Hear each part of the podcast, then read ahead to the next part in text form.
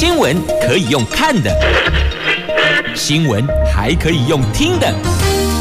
亲切的早安问候，专业的新闻分享，欢迎加入美英主持的 News Online，说新闻给你听。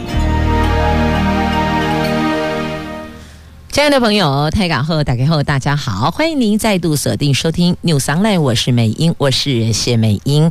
来进入今天四大报的三则头版头条新闻之前呢，我们先来关注的是天气概况。Asia 天气预报，好，来看一下北北桃竹竹苗白天的温度。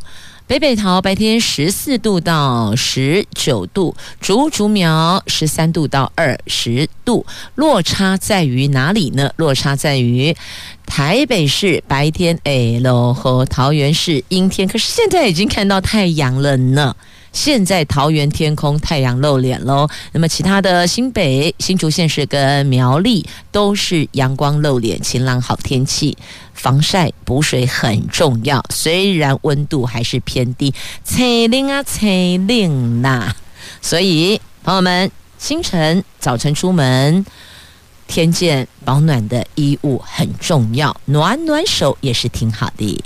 阳光露脸，基本上心也就暖了，但是还是要注意温度有偏低哟。好，来看一下今天四大报的三则头版头条，联合中时头一则，都是立委高嘉瑜被施暴案，高嘉瑜还原恐怖夜，他说被打到天亮，嘴巴都是血呀。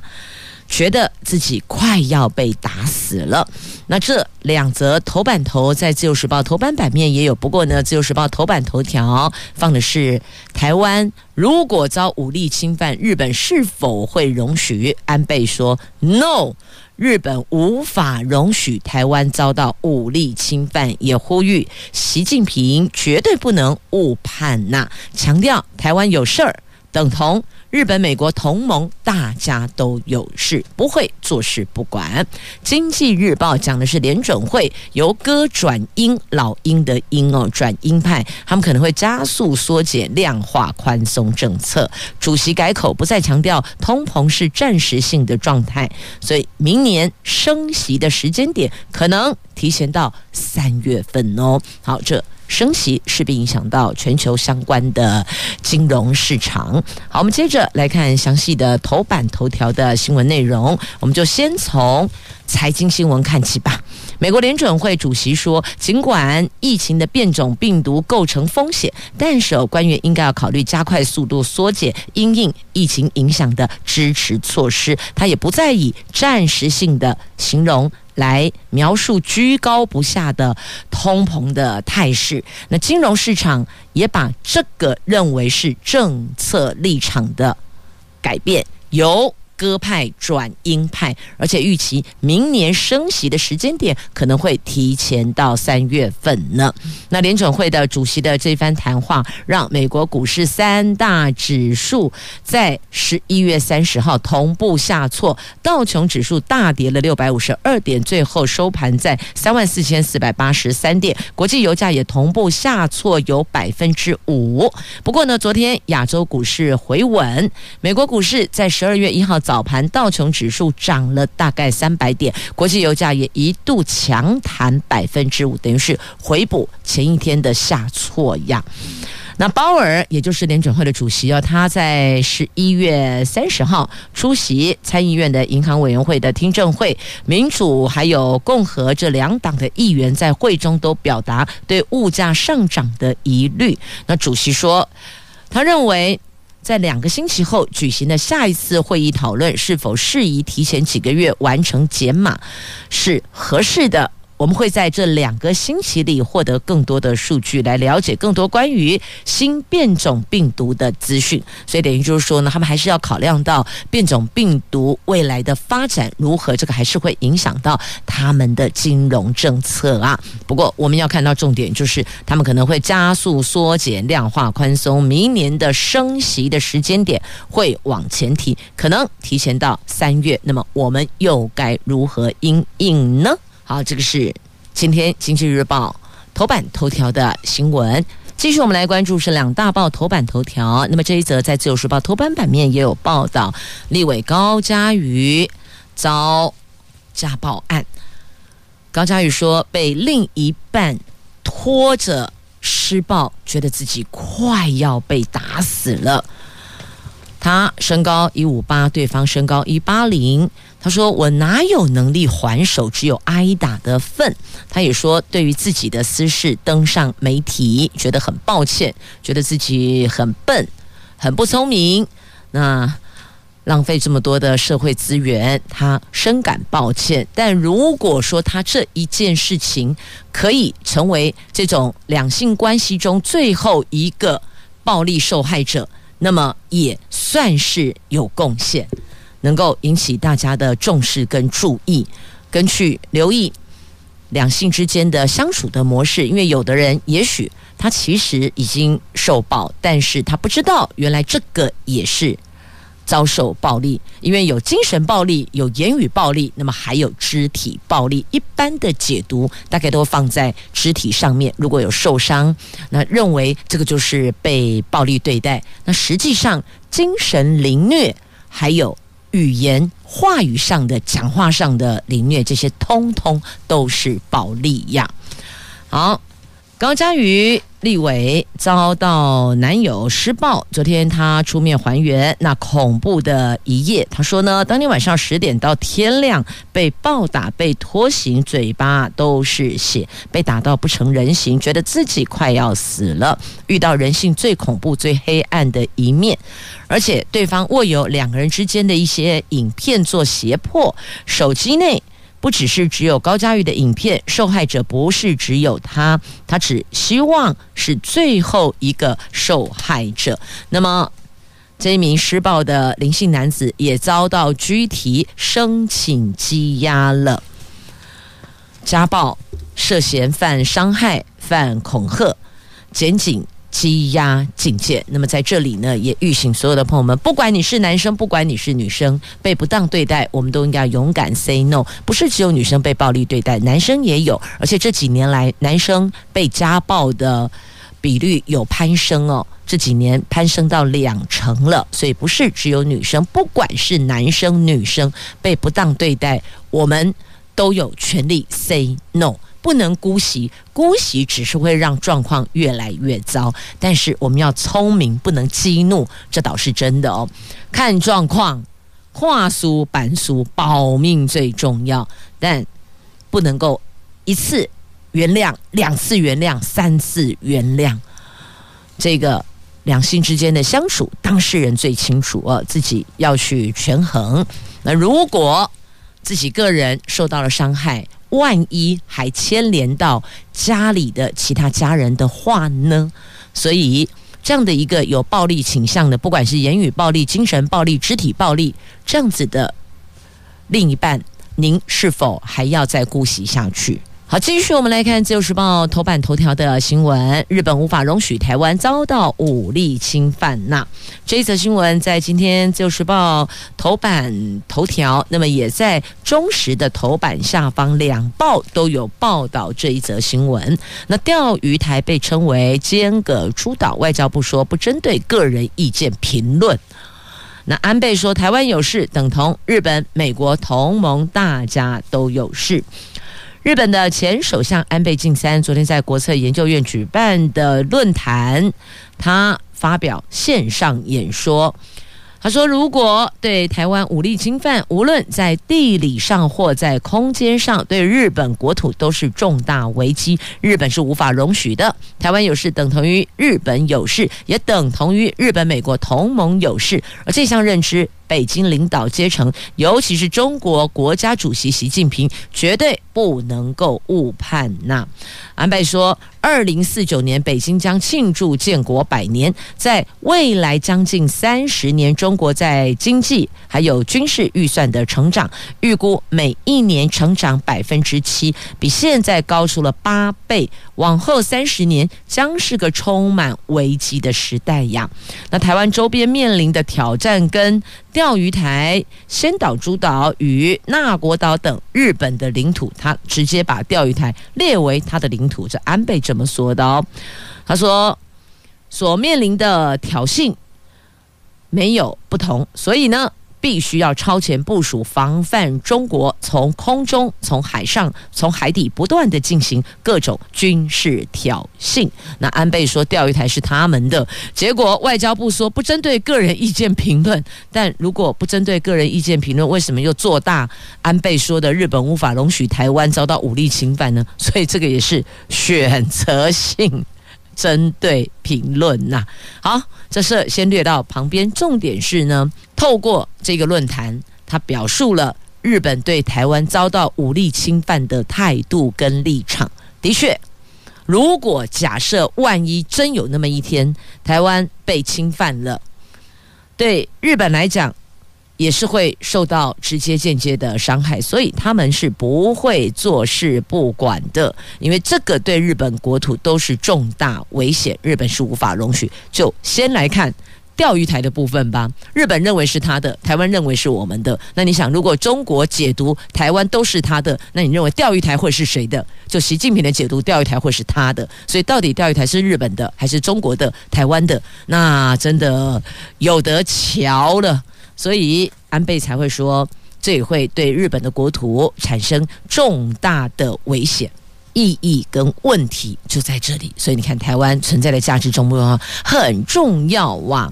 军事冒险行动等同于就是走向经济自杀呀！北京领导阶层，尤其是习主席，绝对不能够误判呐。那安倍呼吁防止这种现象，日本跟台湾以及所有信奉民主主义的人士，必须向习近平及中共领导阶层反复不断的呼吁，不要误入歧途，采取军事冒险行动，等同于就是走向经济自杀样。那对此，中国外交部发言人汪文斌说，安倍晋三公然在台湾问题胡言乱语、指手画脚、妄议中国内政，中国方面。提出严正交涉，好，不知道他的严正交涉是仅止于这位外交部的发言人口头上的严正交涉呢，还是会有实质上的动作呢？会不会有更实质的作为来告诉日本，告诉安倍不要指手画脚？所以接下来我们也只能够等着看下去。不过我们自己还是要加强我们的国防武力。保护所有国人的生命财产安全。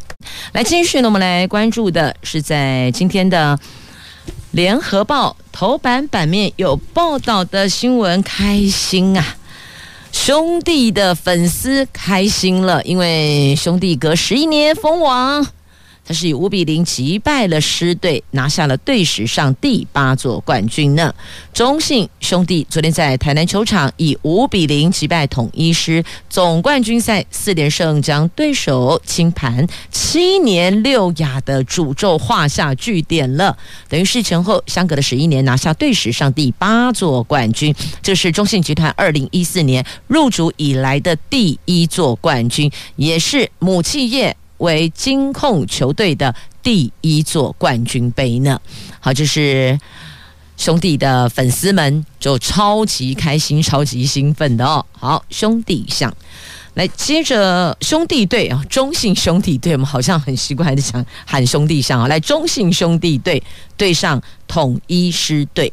好，这是联合报头版下方。那么在今天中时哦，头版上方也有告诉你，在内页的 B 三版面看到了四连胜，横扫拿下魁违十一年的总冠军呐、那詹子贤拿下了 MVP。好，恭喜恭喜粉丝开心了。那接着我们再来关注的，就是在今天的《自由时报》头版版面的新闻，这到底是怎么回事呢？台铁怎么了？台铁的边坡工程，它的钢桩掉落砸中泰鲁格号啊，这疏失真的相当严重啊！这台铁。二零七次的泰鲁格号列车时间，昨天上午的八点五十二分，经过石城到福隆路段的时候，边坡工程的钢轨桩掉落，它整个断裂，然后滑落砸到列车驾驶室的挡风玻璃。交通部长王国材说，不管什么原因，施工钢轨桩都不应该出现在轨道的净空区里呀。台铁公务段疏失相当严重，已经指示台铁局长要严惩并撤换公务处长、公务段长来厘清其他相关人员的责任呐。那交通部长昨天傍晚亲自到工地去勘察，发现工地平台跟轨道高差很大，以致防护措施略显不足，要求加高低排围篱钢轨桩高度再行复工，而且改为夜间施工，也要全面的检讨临轨工程的安全措施啊。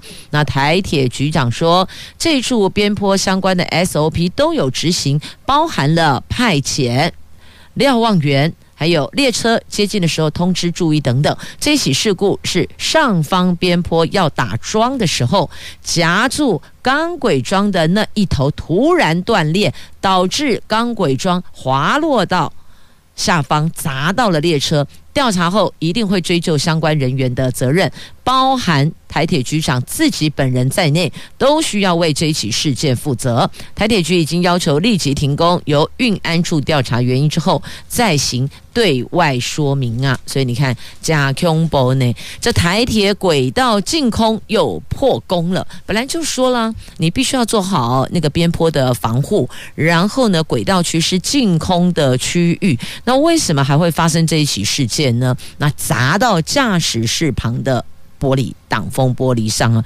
加恐怖呢？那学者说，钢轨早就有裂缝，目视应该就能查出来。如果它能够这样就断裂，就代表它应该早就有裂缝。用看的，用夸就能够看出来了。这瑕疵品打桩下去，未来也是会断呐、所以想要问的是，昨天断裂的是？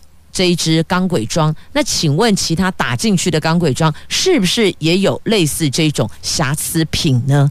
太可怕了！学者说的，未来也会断。如果类似像这种已经有裂缝的瑕疵品打下去，不知道牛年马月它也是会断的哦。加恐怖呢？那施工的位置距离轨道中心大概九公尺，台铁轨道。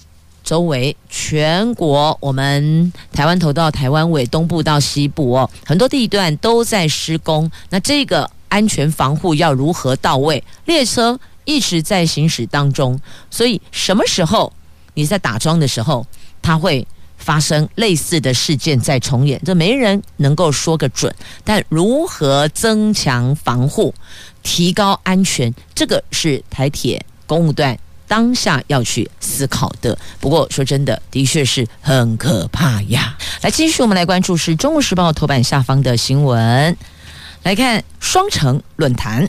上海、台北的城市论坛在十二月一号登场。台北市长柯文哲重申五个互相，呼吁共同促成两岸有意义的对话。上海市长龚正则说，继续秉持两岸一家亲理念，一如既往关心支持台胞台企在上海的发展，期待两地携手努力，共谱双城合作的新篇章。不过也感慨哦，这两岸一家亲这五个字被污名化，他期待台北市代表团能够访问上海。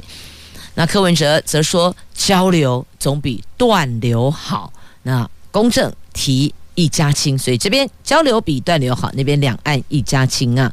这柯批读稿子怕污名化，所以小心谨慎，怕脱稿演出啊。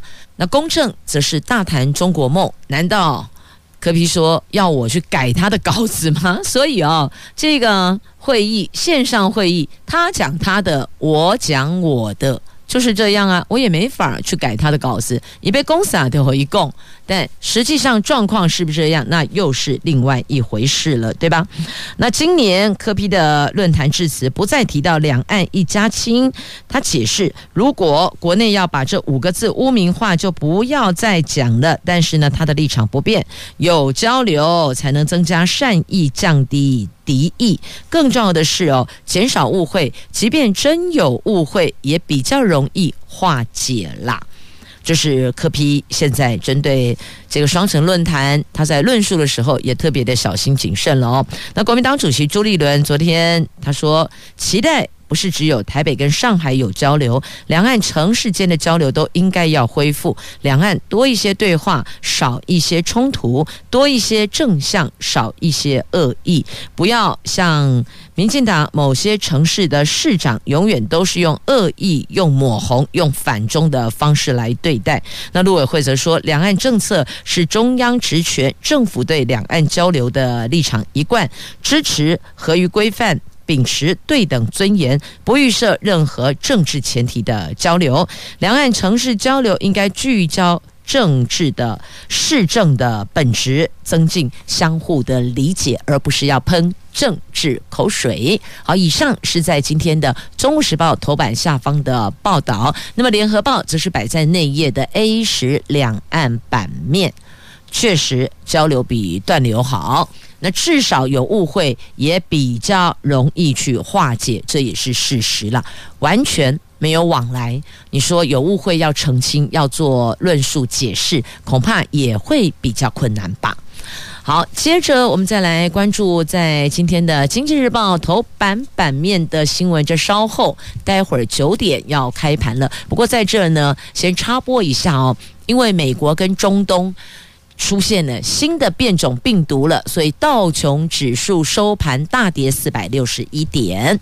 好，接着来看我们待会儿要开盘的股汇市了，热钱涌入。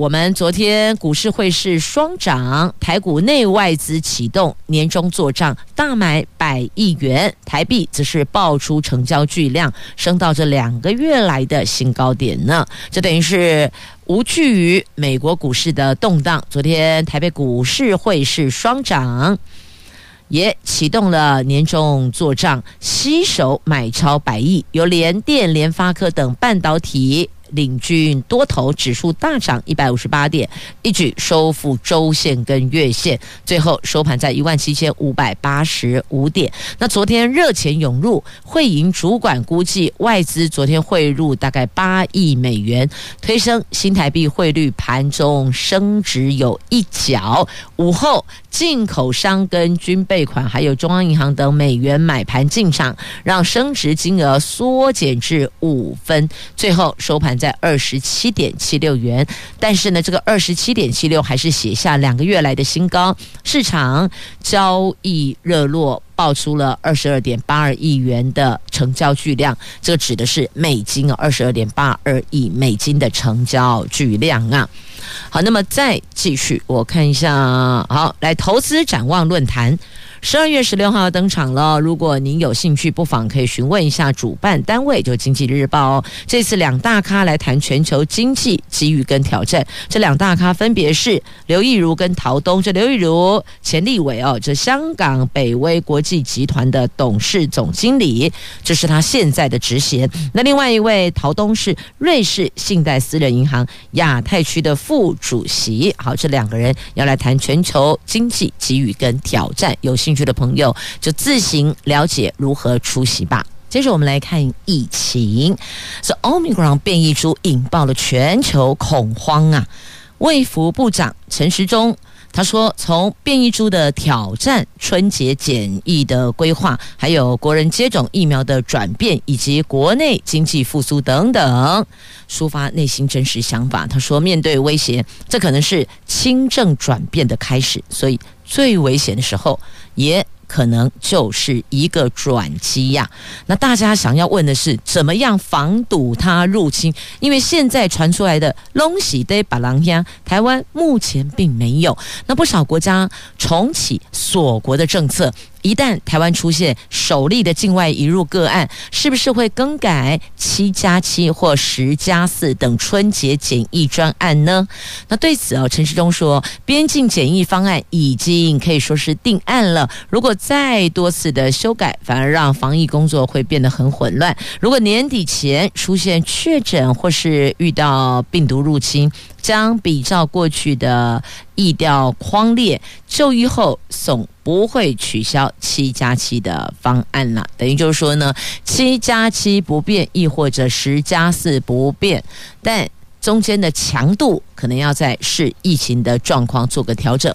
我还记得在昨天的媒体提到了美国严阵以待，因为都已经到他们家门口，加拿大都有了。果然，你看今天就说美国有了，又确诊了，所以也影响了股市哦。股市收盘也跌了四百六十一点。那后续呢？美国的作为呢？那我们的做法呢？大家想要知道的是，我们该如何配合，把新变种病毒阻绝于境外呀？那也担心说，如果这样子，边境管制会不会太松了？修灵啊啦！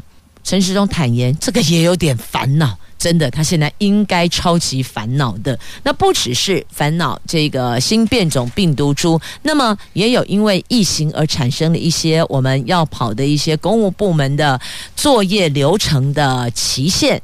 那现在呢，告诉您，如果是因为疫情，除籍健保国民年金是可以续保的。所以这个受到。肺炎疫情的影响，很多海外国人出境两年被迫除籍，因为有规定，我们有相关的规定啦。那健保跟国民年金保险恐怕因此遭到退保，会影响到他们的就医等权益。卫福部说，去年一月一号。仍在保的民众回国可以申请接续纳保，而且放宽不必等待六个月。劳动部的劳保局说，劳保老年年金的给付跟户籍是不是被迁出是没有关系的哦，这个不会影响到年金的请领。那财政部的赋税署说，如果因为户籍迁出而产生税负的影响，那么向国税局申请将就。个案事实，他们会从宽认定啊，的确是这个，但到底该怎么做哦？尤其像本来每一年可能都会回来的国人，就在国外的哦，所以因为疫情而没法回来，那么请问这个部分该怎么做呢？啊，他们说了，如果是因为疫情，那么就可以继续的续保。不过那个。保费的缴交要从你被停保的那一天要接续哦，等于就是说你后来要再往前补回来是可以的，只是这一段期间的保费你还是要把它给缴回来，这样子有了解了吗？啊，就是在今天媒体针对这个部分，那么有做的一个讨论哦，那么。指挥中心也提出了他们的版本跟做法，那确实哦，都已经定案的春节的方案。如果说现在要再做一些调整跟改变，那你知道那个防疫旅馆会不会跳起来？保证肯定一定会跳起来。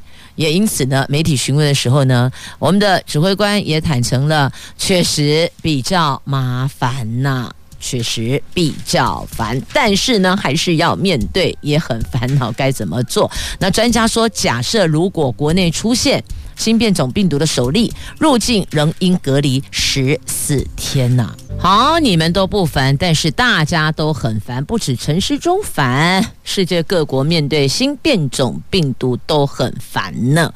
根据中国的国家。卫健委的官网消息指出，在十一月三十号，新冠确诊一百一十三例。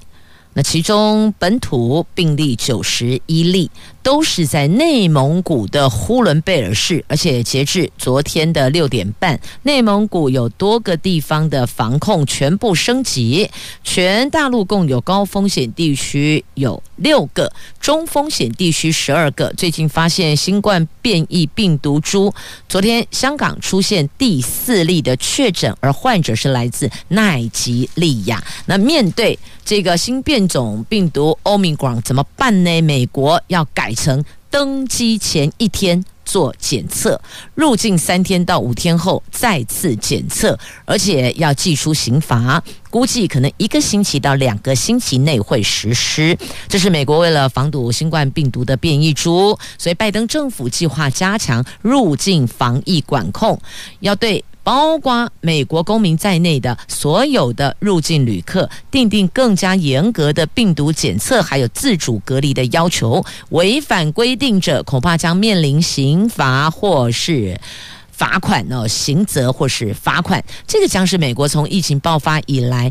第一次针对旅客入境的病毒检测，还有自主隔离规定寄出的刑罚呢。那这个实施时间估计大概是一个星期到两个星期。那么再来这个新冠病毒的变异株，日本确认有第二例了，香港有第四例了，南韩、美国、中东也都破功了。现在目前外面的状况是这样。继续我们来看一下，您听听这有没有到道理呢？苏院长就行政院长搭专机拼公投，全国走透透来拼公投蓝银纸，这个是公器党用啊。那邱国正证实，民进党没有付过油钱，就全民买单呢、啊。总统府说，公投宣讲是公务，又不是选务。是国民党立委江启臣昨天质询蔡英文总统、行政院长苏贞昌，最近频繁搭乘空军行政专机南下，但是。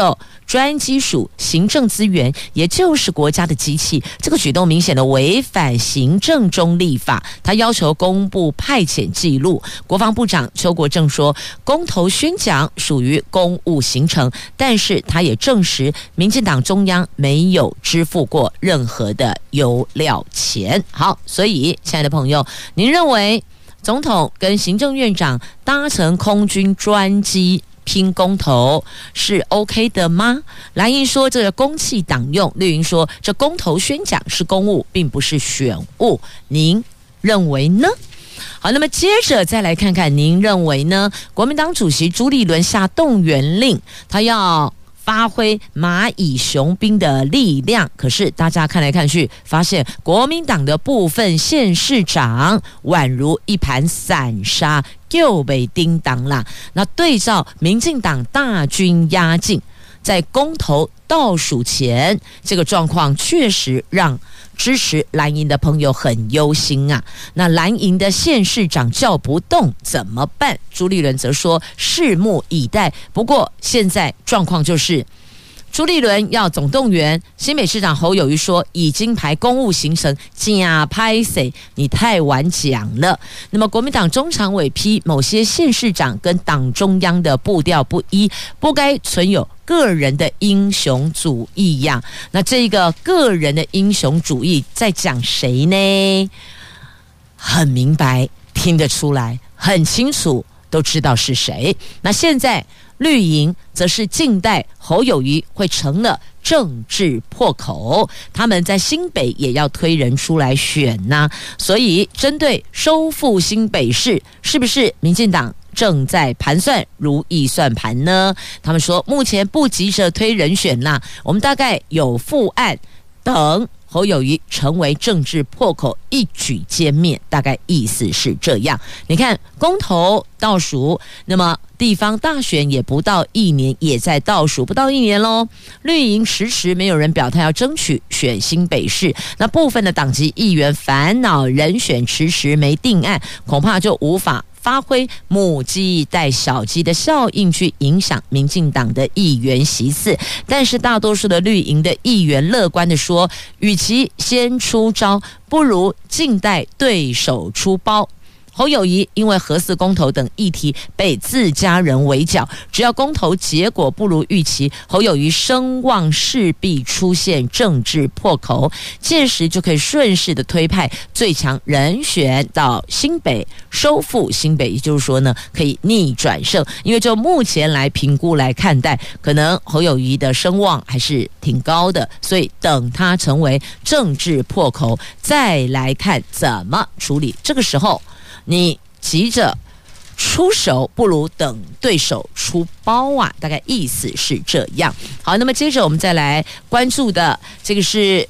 有关财经相关的话题热，日月光卖掉中国大陆的四座厂，要布局台湾，他们要仿效台积电回高雄扩厂，套现四百零八亿，用于扩大先进封测。那么也针对台商回流，政府有技术优惠，新增加节能减碳的门槛。那投资设厂必须要有污染设备跟绿建筑。那许多的待审案目前都在增加当中，算来算去有六十一案在排队中。显然，现在对对岸的政治变化不太有把握，也觉得很忐忑，那不如就回台湾了。那台湾政府也有增加一些节能减碳的门槛，必须要让要设厂的台商得遵循规定，得清楚明了。好，那么再继续，我们来看的是不敌疫情啊。知名的阿罗哈客运实在撑不下去了，十二月十四号停止营运。这阿罗哈客运昨天对内部员工发公告，指出现存的两条路线台北到嘉义。台北到高雄的车辆将在十二月十三号晚上二十四点停止营运。资遣费最近会喊同仁咨商。交通部公路总局高雄市区监理所说，经过跟阿罗哈客运高层询问之后，内部通知是先对员工做预告，预计三号召开股东会，拍板。未来公司的走向，如果申请停业，一年之内是可以申请复业的；如果申请歇业，那么就不能够复业了。所以要弄清楚，申请停业跟申请歇业，那未来走向完全不一样。这完全不一样，就诚如我们来看一下这个好漂亮的雪霸国家公园的。景观，这只有秋冬限定的美景，其他季节看不到的哦。这雪霸国家公园雪见游憩区的司马线林道指标十七公里，云雾。因为风吹拂，顺着山势流动，就好像是天上瀑布一样。学霸管理中心的主任就利用手机缩时摄影拍下来，这个叫做海啸云瀑的景象。这个算是秋天跟冬天的季节限定，你必须在这个时候。必须在山谷云气浓厚的当下才有机会去目睹，其他时间你是看不到的。想要看一下吗？你就 Google 一下哦，海啸云瀑，就或是雪霸国家公园，雪霸国家公园这关键字你就可以看到，亦或者今天自由时报头版下方的图文啦。也谢谢朋友们收听今天节目，我们明天空中再会了，拜拜。